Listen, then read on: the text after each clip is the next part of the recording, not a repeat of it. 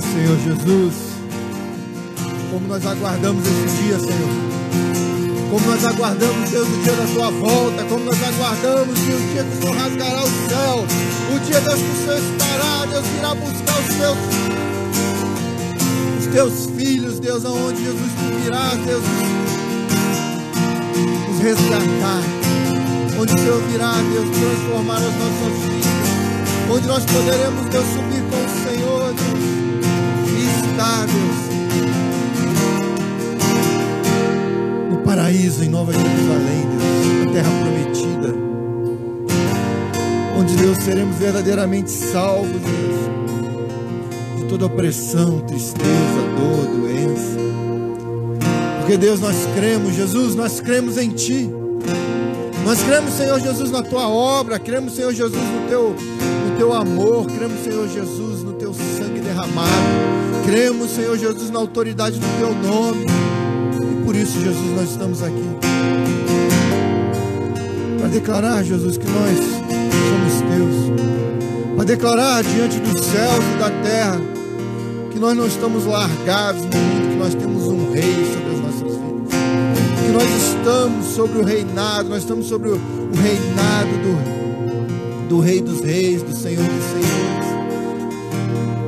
Nós estamos sobre o reinado do Santo de Israel, aquele que nos amou primeiro aquele que fez maldição por nós, aquele que derramou o seu sangue por nós. Jesus, seja exaltado, meu Senhor. Seja glorificado, meu Senhor. Receba o nosso louvor, receba a nossa adoração. Eu quero pedir a você, aonde você está aí, que você aplauda Jesus. Adore a Deus com seus aplausos. Levante, aplauda o Senhor, fale para Ele quanto que Ele é importante quanto que você ama Ele.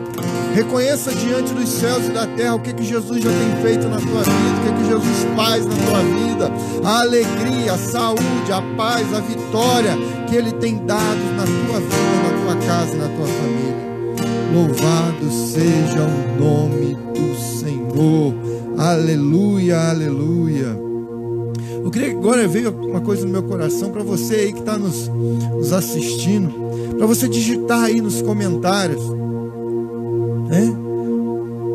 Uma palavra de gratidão Jesus.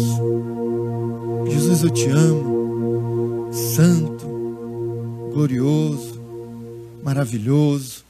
Digite, digite que Deus colocar no teu coração. Compartilhe conosco a adoração. Compartilhe com todos nós. Vamos ser um, vamos trazer a unidade nessa igreja. Amém? Que Deus os abençoe. Glória, glória a Deus.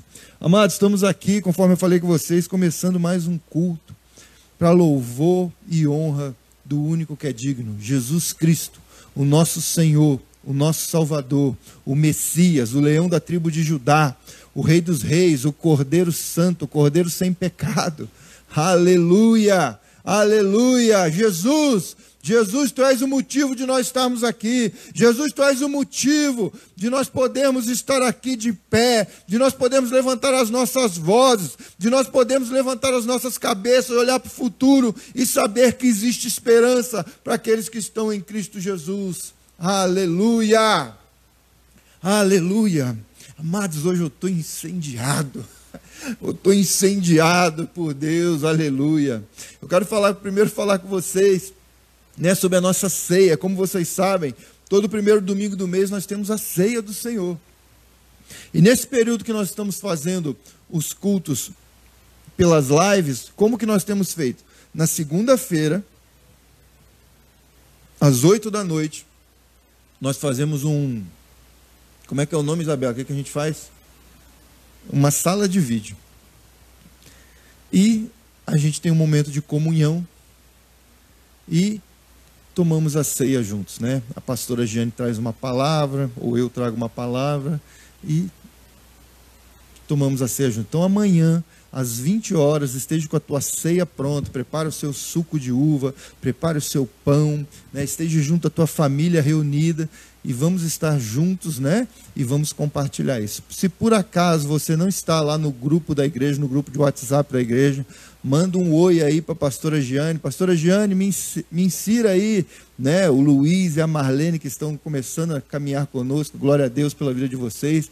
Fala, pastora, me coloca no grupo da igreja aí que eu quero participar da ceia do Senhor com vocês amanhã. Amém? Glória a Deus, glória a Deus. Amados, mais uma vez quero falar com vocês do nosso telefone, caso você tenha algum pedido de oração, caso você tenha alguma solicitação, eu quero pedir para todos da igreja estarmos juntos orando, né? pela saúde da Ana Cláudia. Nós, como igreja, nós cremos na vitória. Sabemos que Deus é contigo, Ana Cláudia, que a vitória já está nas tuas mãos. Aleluia. Amados, eu quero conversar hoje com vocês sobre o que Deus nos chamou para fazer nessa igreja. Essa semana eu, e o Alessandro nós nos reunimos com o apóstolo Everaldo, quem tem nos nos conduzido, tem nos, nos apoiado nesse projeto, nos dado sustento em oração. E ele, uma das coisas que ele conversou comigo, ele falou assim: Alessandro, você tem que entender, né? E eu creio, eu digo a vocês, não por. Eu já tinha entendido isso. Que nós não fomos chamados para fazer o que nós estávamos fazendo em outros lugares, de uma forma diferente. Nós fomos chamados para fazer o que Deus quer que nós façamos neste lugar, para este povo, para este propósito e para esse tempo. Nós não estamos aqui para fazer versões melhoradas ou versões pioradas, já que tem o homem inserido, do que nós estávamos vivendo. Nós estamos aqui sim para entender a vontade de Deus para esse lugar, para esse povo que Deus nos chamou para servir. E dentro de tudo isso que eu tenho falado, eu quero falar para vocês que, amados, a noiva Church está prestes a completar um ano de vida. Eu sei que perto de grandes igrejas, né? Nós somos tão pequenininhos, tão novinhos, somos um bebezinho. Mas esse projeto que nasceu diante da desconfiança de muito, diante de palavras de incentivo de alguns diante de palavras de desprezo de outros, olhos de desprezo de outros, vamos falar assim. Deus tem sustentado. E agora, no final de, de agosto, nós vamos estar completando um ano de igreja. E nesse um ano de igreja nós temos pregado sobre obediência, temos pregado sobre santidade, temos pregado sobre perdão, temos pregado sobre o amor e o poder de Deus. E eu creio que nessa caminhada, nesse, nesse propósito que Deus nos chamou, nós ainda vamos pregar e falar muito sobre isso. Deus tem colocado no meu coração de nós começarmos a trabalhar e trazer uma base chamada honra, começar a trabalhar sobre honra no meio do no nosso meio. E nós vamos estabelecer um, um novo tempo. E o que eu quero falar para vocês é o seguinte, que nós fomos chamados, que Deus colocou, inclusive o nome da igreja, a Noiva Church, de sermos um povo que está se preparando para a volta do noivo, a volta de Jesus Cristo. E eu queria falar para vocês que esse é o propósito dessa igreja. E existem alguns padrões, algumas alguns degraus que nós temos que alcançar nessa nossa caminhada para que nós possamos cumprir esse propósito, que nós possamos alcançar esse propósito estabelecido por Deus. Não tem como nós proferirmos um nome chamado de igreja chamado a Noiva Church e nós não sermos apaixonados pelo dia da volta de Jesus. Não tem como nós proferirmos um nome chamado a noiva e não nos prepararmos para o dia da volta do Senhor, não estarmos apaixonados, não estarmos esperando o dia dessa volta. E eu quero falar para vocês que essa semana eu tive lendo o livro de Juízes e eu fui desafiado por Deus naquele texto. Eu li os mesmos três capítulos várias e várias vezes. A ponto de eu chegar para o Sandro, meu filho, de chegar para a Giane e falar assim: ó, o que, que Deus quer com esse texto. Olha isso aqui que o povo fez.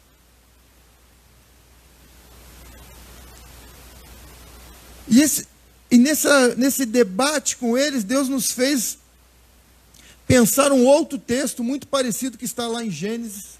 E sobre esses dois textos eu quero hoje conversar com vocês da palavra de Deus. O primeiro eu vou pedir para vocês abrirem a, a Bíblia em Gênesis, no capítulo 19, versículos de 1 a 8.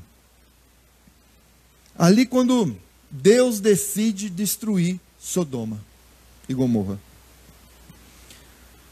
Ao anoitecer, os dois anjos chegaram a Sodoma.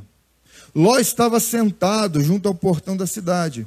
Quando viu os anjos, levantou-se e, indo ao encontro deles, prostrou-se com o rosto em terra e lhes disse: Por favor, meus senhores, venham para a casa deste servo de vocês. Poderão passar a noite, lavar os pés, levantar-se de madrugada e seguir o, o seu caminho. Mas eles responderam: Não passaremos a noite na praça. Ló insistiu tanto que eles foram e entraram na casa dele. Deu-lhes um banquete, fez assar uns pães sem fermento e eles comeram. Mas antes que eles se deitassem, os homens daquela cidade cercaram a casa. Eram os homens de Sodoma, tanto os moços como os velhos. Sim, todo o povo de todos os lados. E chamaram Ló e lhe disseram: Onde estão os homens que à noitinha entraram na sua casa? Traga-os aqui para fora, para que abusemos deles. Então Ló foi à porta, fechou-se atrás de si e lhes disse: Meus irmãos, peço-lhes que não cometam esta maldade. Olhem aqui, tenho duas filhas virgens e vou trazê-las para vocês. Façam com elas o que quiserem, porém não façam nada a estes homens, porque se acham sob a proteção do meu teto. Amado, esse texto nos faz ter alguns questionamentos. Primeiro, se você olhar o texto antes, em Gênesis 18, você vê Abraão, Abraão conversando com o anjo do Senhor e perguntando: Deus, se você se tiver 100 justos, em Sodoma você vai destruir aquela cidade? Mesmo tendo justo lá. E ao final, e vai abaixando, vai 50, vai 30, vai 20, e num jogo de palavra entre Deus e Abraão. E chega que no final, o único justo que tinha em Sodoma era Ló. E aí a primeira pergunta que eu quero fazer para você, o que, que um homem justo, diante de Deus e diante do seu tio Abraão, estava fazendo na cidade de Sodoma. Estava fazendo numa cidade onde o pecado era normal. Aonde o pecado era tão normal, onde a prática sexual que esses homens queriam fazer com outros homens, o nome dessa cidade virou o nome desse pecado: sodomizar, sodomia, que é pecado.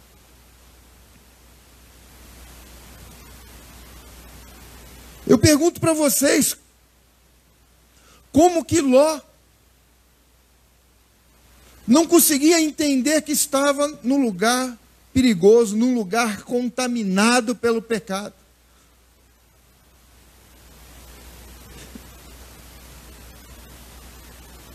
A Bíblia diz também nesse capítulo 18 de Gênesis que Deus decidiu destruir Sodoma e Gomorra porque o pecado que eles cometiam era gravíssimo. Não era pecadinho, não era uma coisinha leve, era gravíssimo aos olhos de Deus e diante do julgamento de Deus. E após essa intercessão de Abraão perante Deus, Ló e a sua família conseguem ser poupada. Todos lembram da história? Que saía Ló, sua esposa e suas filhas da cidade, a esposa de Ló olha para trás e vira uma estátua de sal. Mas antes de sair, Ló foi avisado e ele poderia, ele chegou para os seus futuros genros que estavam para casar com as suas filhas, as duas virgens. Olha, Deus falou que vai destruir essa cidade. Deus falou que vai acabar com essa cidade, com esse pecado que está aqui, vai acabar com esse povo. Venham conosco. Deus, me, Deus vai poupar a minha família.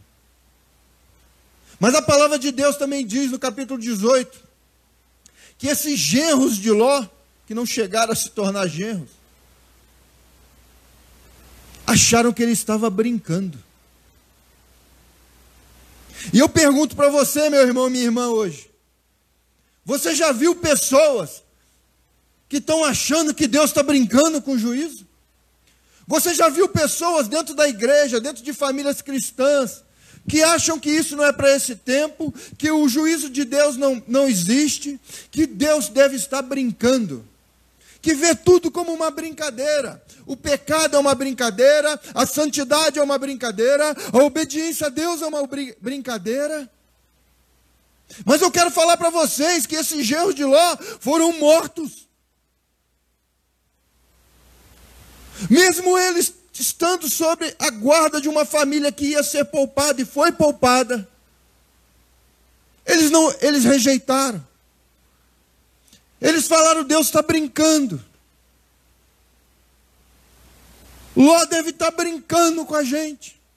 O pastor deve estar tá brincando com essa palavra. O pastor deve estar tá exagerando. O profeta está exagerando essas lives desses pastores sobre a face da terra, os profetas, a palavra de Deus, está todo mundo exagerando, está todo mundo brincando, só eu tenho a razão. E eles morreram. Amados, como é que nós podemos crer na salvação? Como é que nós podemos crer na vida eterna? Como é que nós podemos crer na volta do Senhor? Como é que nós podemos crer em Nova Jerusalém? E nós não cremos que no dia da volta de Jesus vai haver juízo sobre a face da terra. Vai haver separação entre os filhos de Deus e os ímpios. E às vezes parece que é um exagero. Às vezes nós pa parecemos que nós que está tudo bem. Mas amados, eu estou aqui hoje para falar que não, não está tudo bem.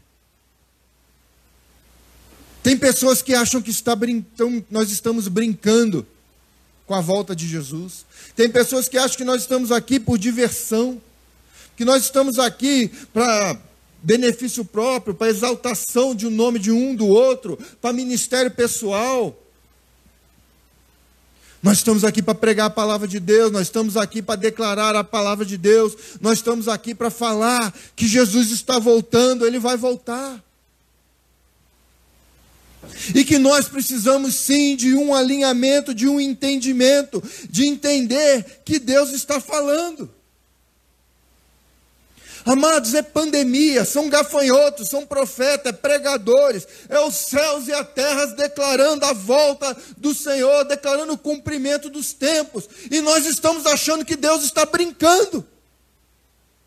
Nós estamos achando que vai dar tempo.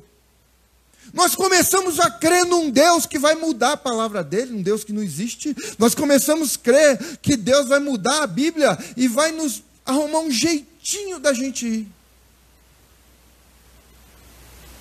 Amados, talvez os, os genros de Ló tinham achado que ia dar tempo, que ia dar um jeitinho para salvar ele.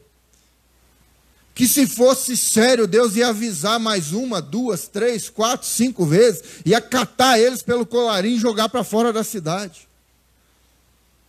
Jogar para fora do meio do povo contaminado. Mas não foi isso que aconteceu. Meus irmãos, abram os olhos, abram os seus ouvidos. E estejam atentos à voz, estejam atentos aos sinais que o Senhor tem dado.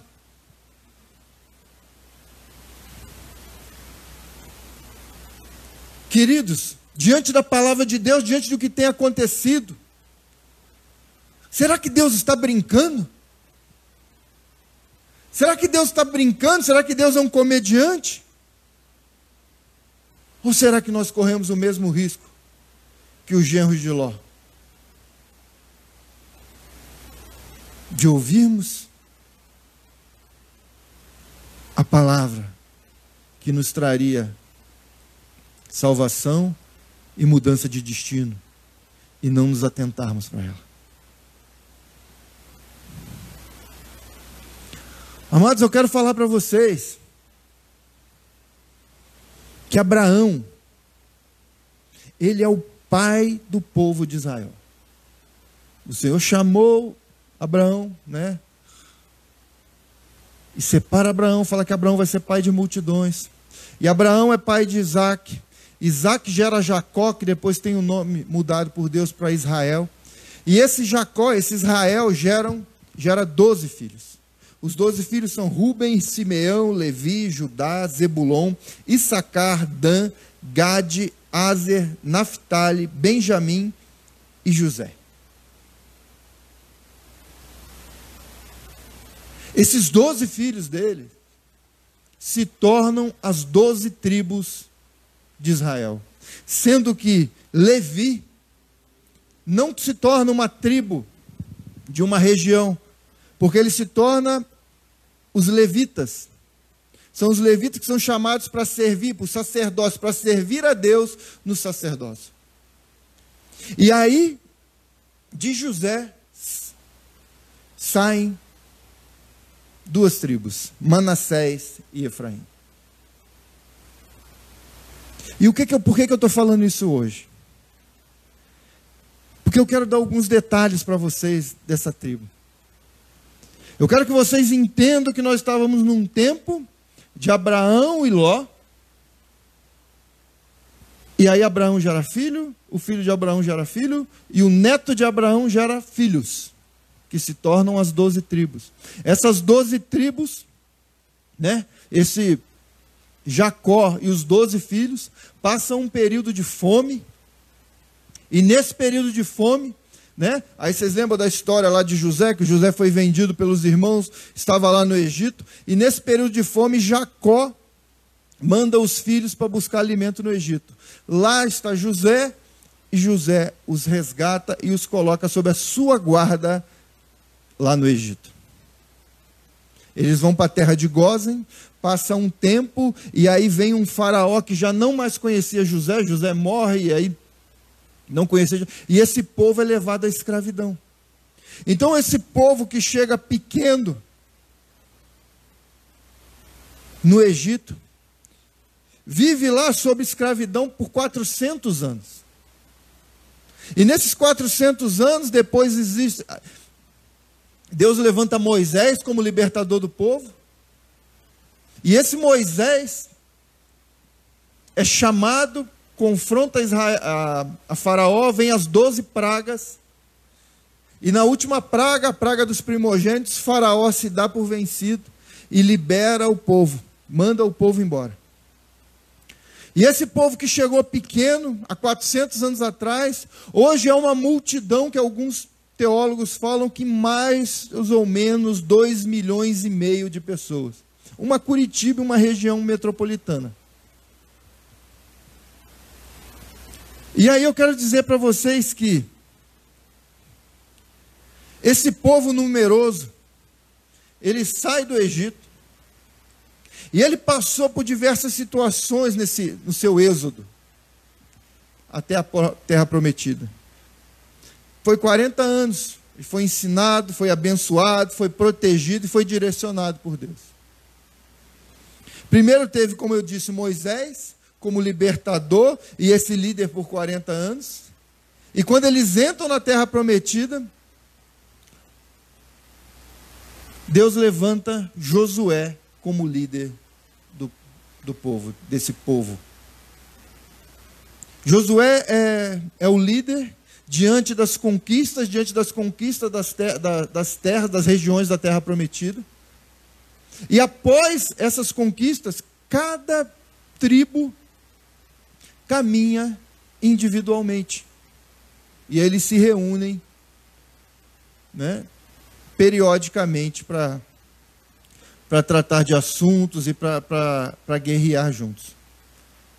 E o que eu quero falar para vocês é que depois que Josué morre, não existe um líder unificado para Israel. E aí nós entramos no livro e na época dos juízes. E, e o livro de Juízes, eles, ele, o que, que o, o livro de Juízes nos mostra? Nos mostra um povo, o povo de Deus, que entrava em desobediência, começava a fazer o que era mal ao Senhor, e era subjugado por algum povo estranho, começava a receber a opressão de um povo estranho. O povo de Deus se arrependia, buscava a face de Deus. Deus levantava um juiz, que é um libertador, e libertava o povo.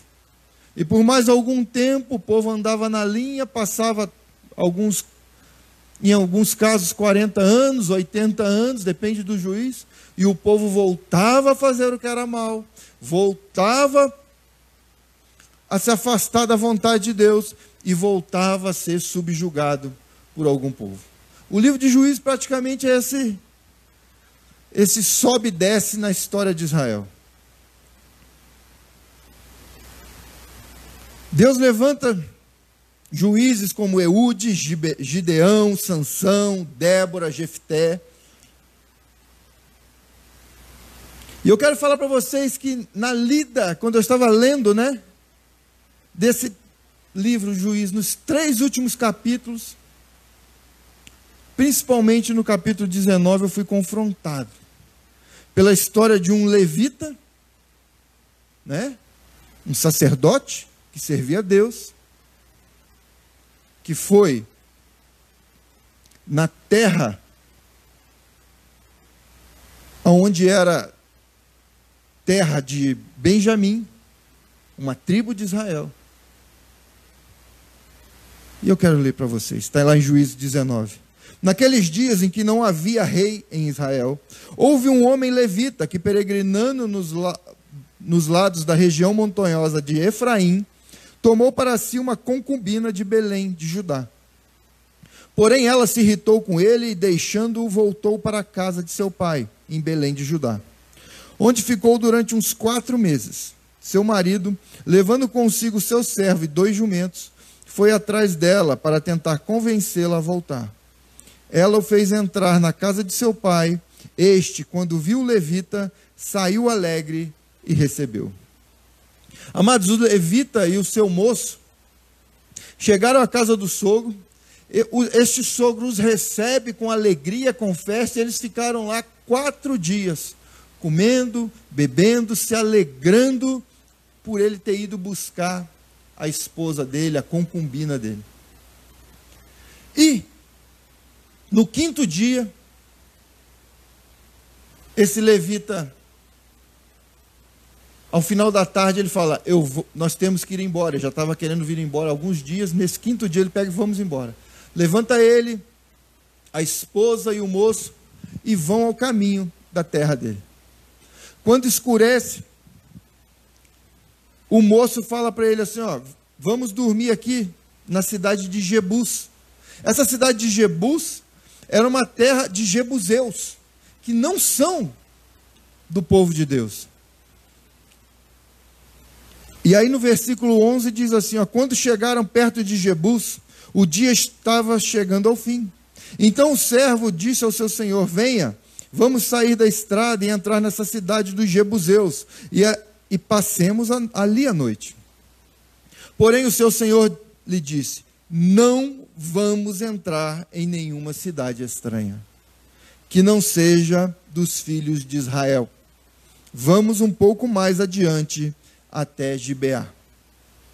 E continuou: Venha, vamos a um desses lugares e pernoitemos em Gibeá ou em Ramá.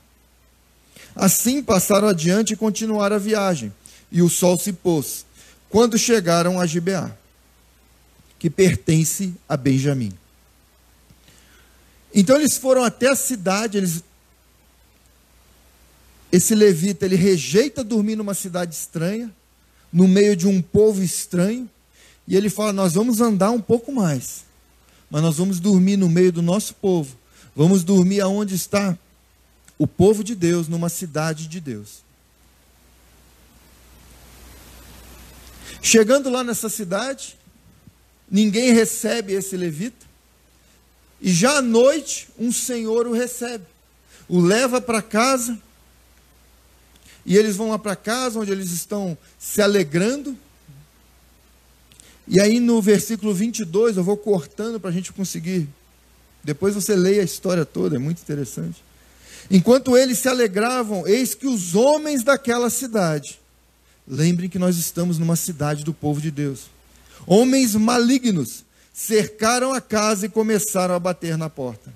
E disseram ao velho, o dono da casa: traga para fora o homem que entrou na sua casa, para que abusemos dele. O dono da casa saiu para falar com eles e disse: Não, meus irmãos, não façam esta maldade, já que o homem está em minha casa, não faça uma loucura dessas. Vejam aqui estão a minha filha virgem e a concubina dele. Vou pôr as duas para fora e vocês poderão abusar delas e fazer o que quiserem. Mas não façam uma loucura dessas com este homem. Porém, aqueles homens não quiseram ouvir. Então o levita pegou a sua concubina e a entregou a eles do lado de fora. E eles a forçaram e abusaram dela toda a noite até pela manhã. E quando estava amanhecendo, eles a deixaram. Ao amanhecer, a mulher veio e caiu à porta da casa do homem, onde o seu senhor estava hospedado.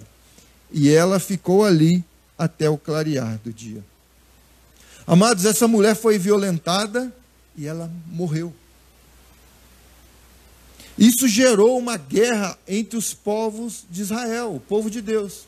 Onze tribos se viraram contra uma tribo, contra a tribo de Benjamim. E quase levou a tribo de Benjamim ao extermínio. Mas eu quero falar para vocês que essa história da luta do povo de Israel, isso é para a gente conversar outro dia.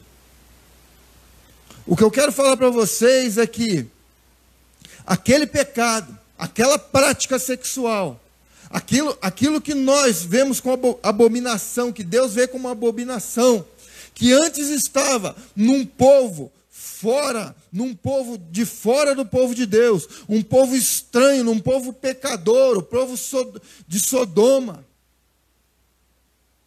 Hoje essas práticas, né? Hoje, digo, naquela época, Naqueles dias, essa prática estava no meio do povo de Deus. Parece que nós estamos lendo a mesma história. Parece que eram os mesmos homens que cercaram as, aquelas casas e queriam abusar de outros homens. Amados, o povo de Deus estava se mostrando contaminado contaminado por práticas, contaminado por outros povos, contaminado com outros valores, contaminado com outros princípios e totalmente fora da vontade de Deus. Precisou, amados, haver uma mulher precisou acontecer que uma mulher fosse violentada, que uma mulher fosse morta. Esse, o marido dela depois esquartejou ela, dividiu ela, o corpo dela em 12 partes e mandou para 12 tribos de, de Israel, falando: Olha o que está acontecendo no meio do nosso povo. Para que aquele povo caísse em si e visse: Ei, o que, que estamos fazendo?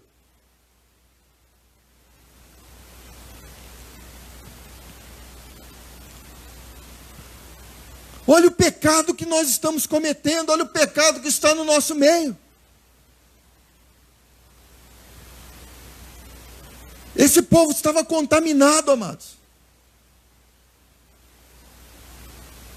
E eu quero falar para vocês que eu, você, cada um, cada ser humano sobre a face da terra, nós temos as nossas histórias, nós temos as influências, e quais nós, fomos, nós sofremos influências, ideias, ensinos, dentro das nossas famílias, dentro de trabalho, dentro de escolas, livros que lemos, programas de TV que assistimos, vídeos que assistimos, conversas que temos.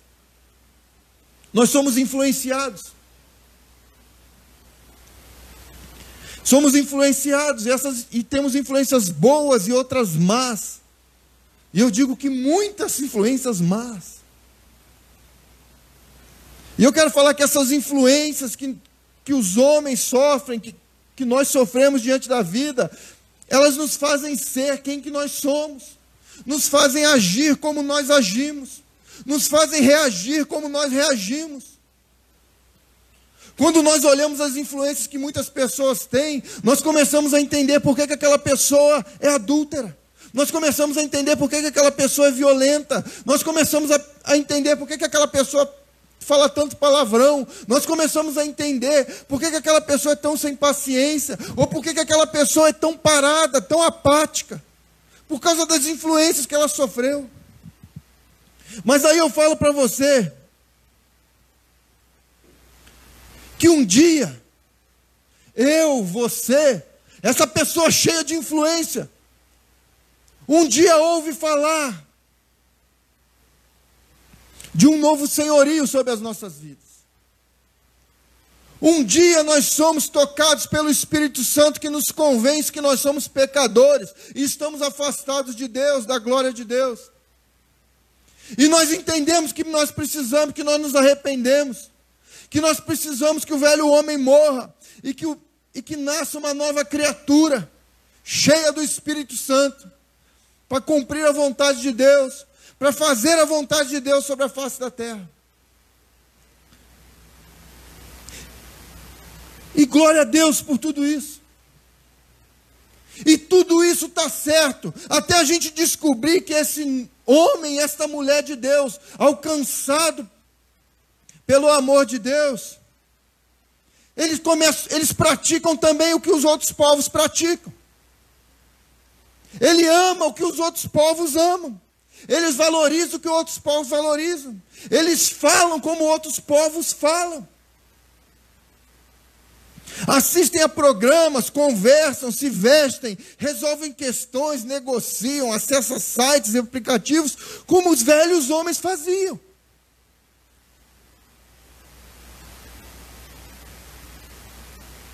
E aí essa pessoa descobre que ela foi contaminada. A mente dela, os pensamentos, as ações e as reações dela estão contaminadas.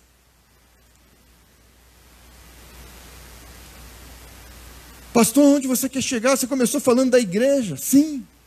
Porque a igreja, amados, a igreja é a união dessas pessoas que se achegam aqui. Essas pessoas que chegam aqui, que estão contaminadas, que estão magoadas, que estão doentes espiritualmente e na alma principalmente, formam essa igreja. Essa igreja que deveria ser a cidade segura, lembra da cidade segura que o levita estava procurando para descansar? Tem pessoas procurando cidades seguras. Tem pessoas querendo um lugar seguro para descansar sobre a face da terra. E aí, essa cidade segura, a igreja do Senhor, está contaminada. O adultério, o divórcio, a mentira, o engano, o sexo entre solteiros, a sensualidade, o homossexualismo, estão dentro da igreja. E aí eu pergunto para você: a culpa é da igreja? Que nos acolheu? A culpa é de Deus, que nos salvou e nos deu uma nova esperança. A culpa, queridos, conforme está na palavra de Deus, a culpa é do povo de Deus. Do povo de Deus que foi tolerante com práticas de outros povos. Quando Deus falava, Deus usava Josué, Deus usava Moisés, vão lá e destruam todo aquele povo. Eles não destruíam. Eles deixavam uns, deixavam sobrar alguns para servirem de escravos para eles. E aqueles que sobravam contaminavam eles com velhas práticas. Eles casavam com mulheres de outros povos que não eram para casar. E eram contaminados. E o povo de Deus foi contaminando 400 anos sendo contaminado. E eu pergunto para você, amados, da onde estão tá vindo os padrões da sua vida? Será que você entende que quando nós entregamos a vida para Deus, que nós desejamos viver e ser novas criaturas, exalarmos o bom perfume de Cristo, glorificarmos a Deus no nosso levantar, no, até o nosso deitar. Nós precisamos de novos valores. Que aquilo que nos servia até o dia da nossa conversão já não nos serve mais. Que muitas coisas que nós falamos, julgamos e achamos normal, não é normal diante de Deus. E é Deus que estabelece o que é certo e errado, não sou eu, não é você. Amados, nós precisamos nos arrepender. Conforme nós vimos com aquela concubina, os padrões do mundo levam a todos que se envolvem com eles à morte.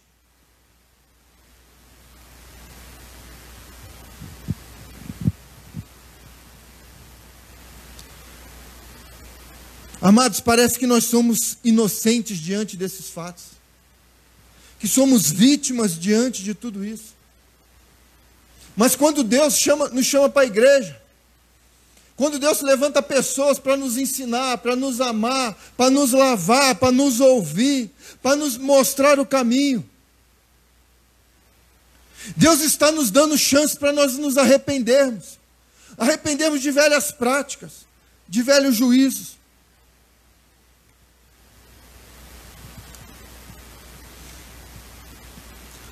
Amados, a noiva church se quer cumprir a vontade dela. O, a vontade dela, a vontade que Deus chamou para ela, o propósito de Deus. Nós temos que ser um lugar de segurança. Nós temos que ser um lugar onde pessoas amem a Jesus e abram mão das suas justiças, das suas vontades. Eu pergunto a você como é que nós vamos ser uma igreja que nós vamos curar se nós não formos curados, se nós vamos libertar pessoas se nós não formos libertos,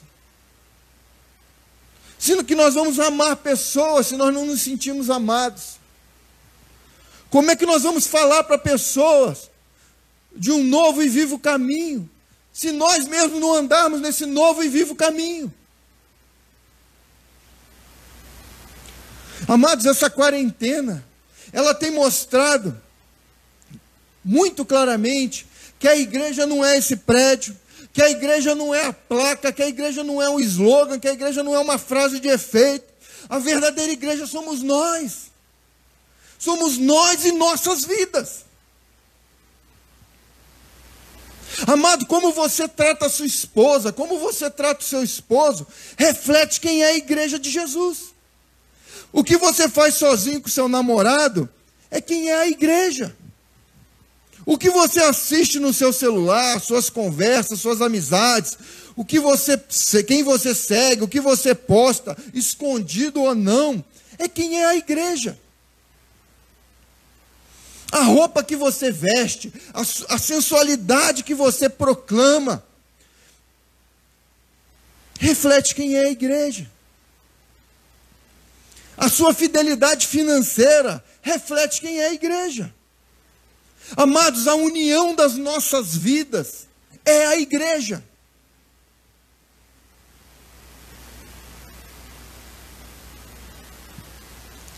A união das nossas vidas, quem que nós somos, completamente reflete quem é a igreja que nós somos. Amado, se dentro de você o adultério é permitido, uma parte da igreja que você pertence é adúltera. Porque nós somos um corpo. Se na sua vida o sexo entre solteiros é permitido, a masturbação é permitida, uma parte da igreja que você pertence é fornicadora. Se ler a Bíblia não é importante, uma parte da igreja que você pertence é ignorante. Se nas nossas vidas a prostituição, a pornografia, a mentira, o alcoolismo, as drogas, o divórcio, a pedofilia estão presentes como atitudes ou até uma escolha possível em nossas mentes, a igreja que estamos construindo é pecadora. Os benjamitas, o povo de Deus, estava contaminado. E ao serem corrigidos, as onze tribos vão lá e perguntam: manda, me manda esses homens que fizeram isso, que nós vamos acabar com a vida deles. Eles não aceitaram a correção. Eles lutaram contra os povos, contra, contra os, as pessoas que se levantaram para corrigir eles.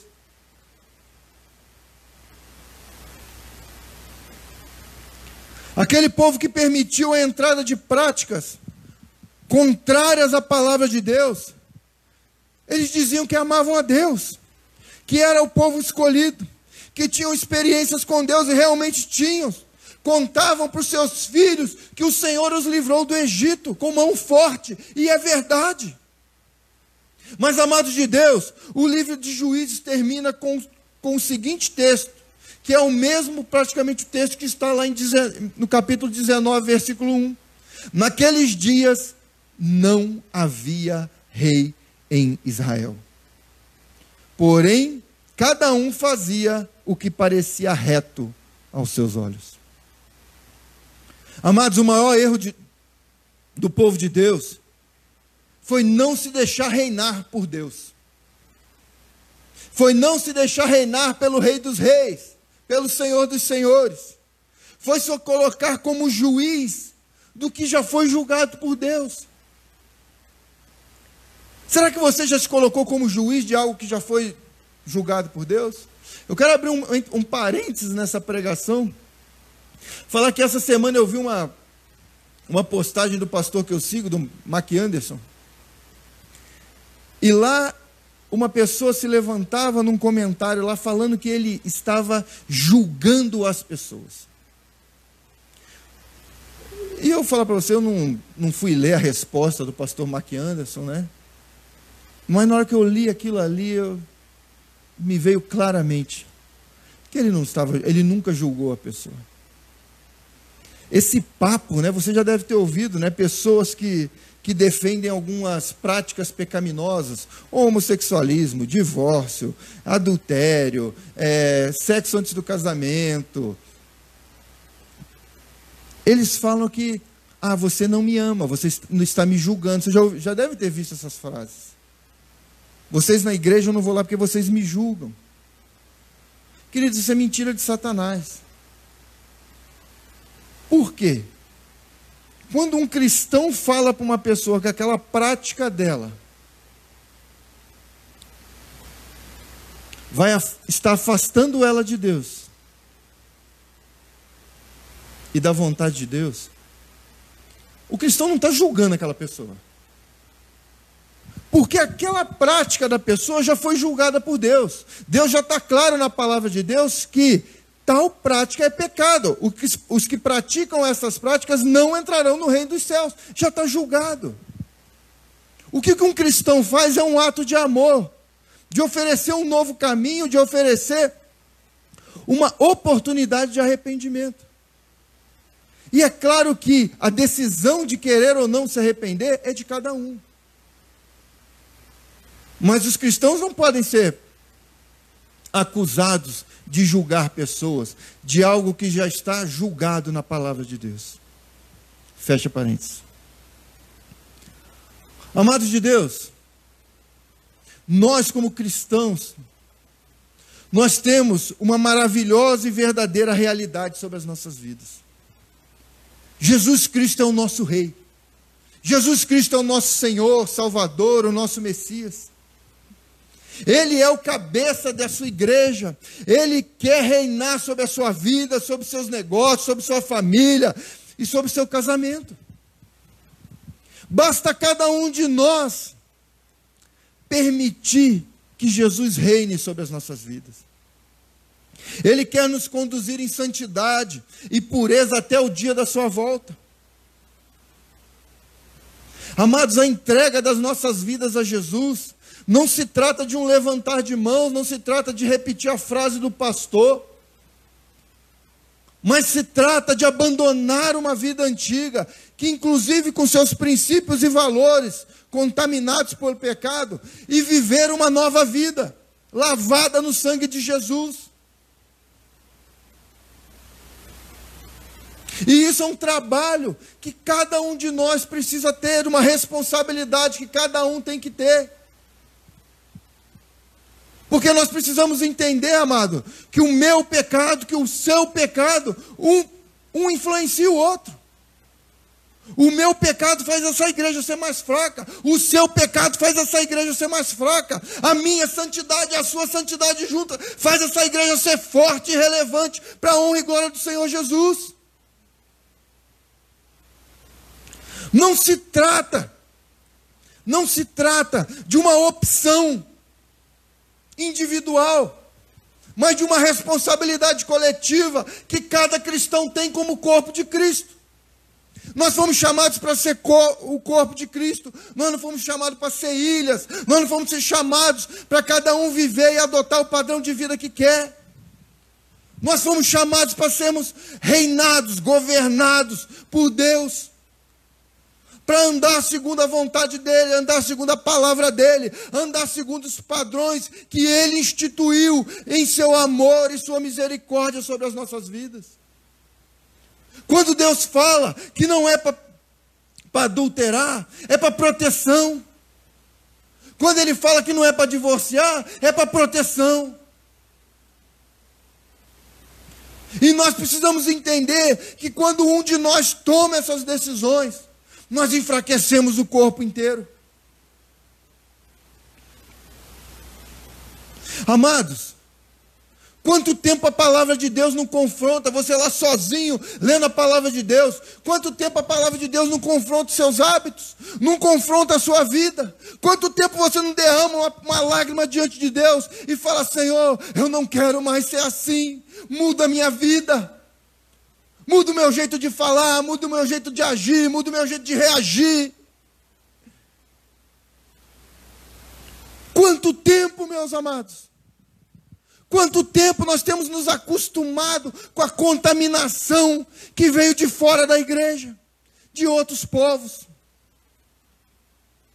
Amados, como que nós vamos aprender o que Deus estabelece para casamento se nossos olhos não estão na palavra de Deus? Como que nós vamos educar os, os nossos filhos se nós só assistimos filmes e séries cheias de pecado? Como se vestir adequadamente se nossa influência é o padrão mundano? Como obedecer a Deus se somos cheios de achismos e verdades mundanas? Como permitir que o Senhor cure o nosso corpo se nós acreditamos mais num cristal do que na palavra de Deus? Amados, o pecado individual faz essa igreja ser fraca e faz as igrejas serem fracas. Desobediência, amados, é pecado. Quando nós desobedecemos a palavra de Deus, nós estamos em pecado.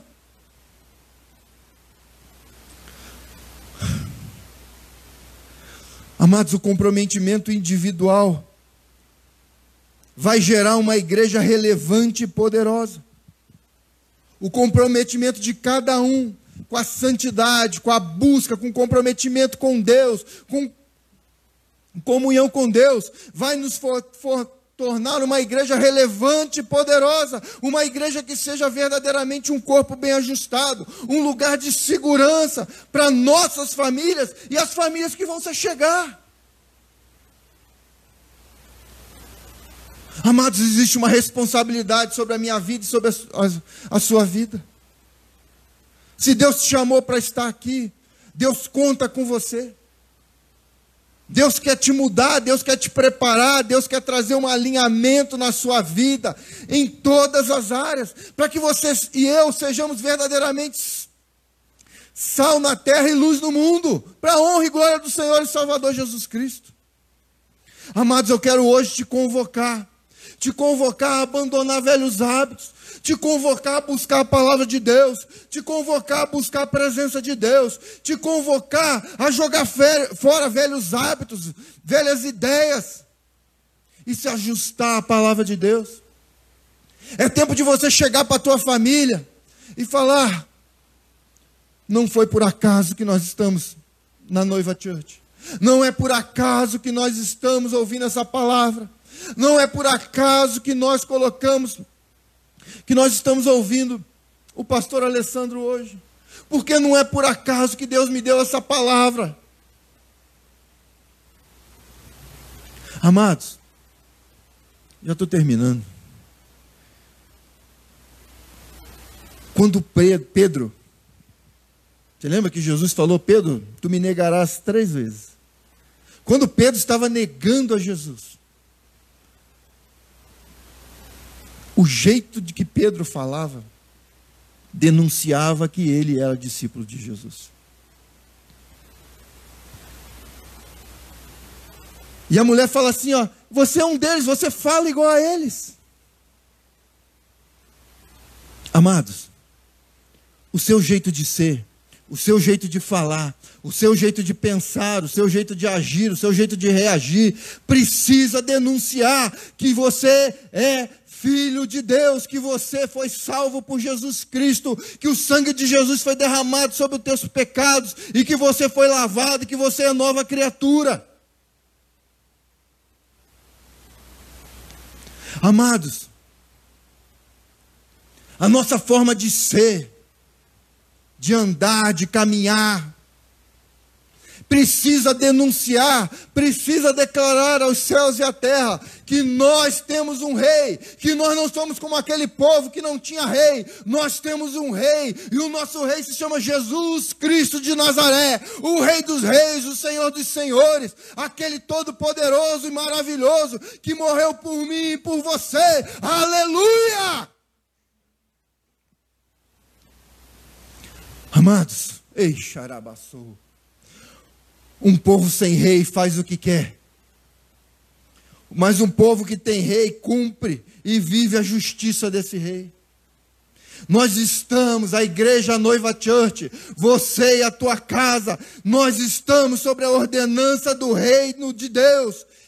Você tem um rei, meu irmão. Que Deus abençoe a tua casa, que Deus abençoe a tua vida. Me perdoe, porque a palavra foi longa hoje. Eu amo vocês, amados. Amados, busquem a Deus. Deixa o Espírito Santo movimentar na sua vida. Deixa ele falar na sua vida. Ele quer trazer à luz as coisas que estão em oculto, as coisas que estão te aprisionando, que estão travando a sua vida.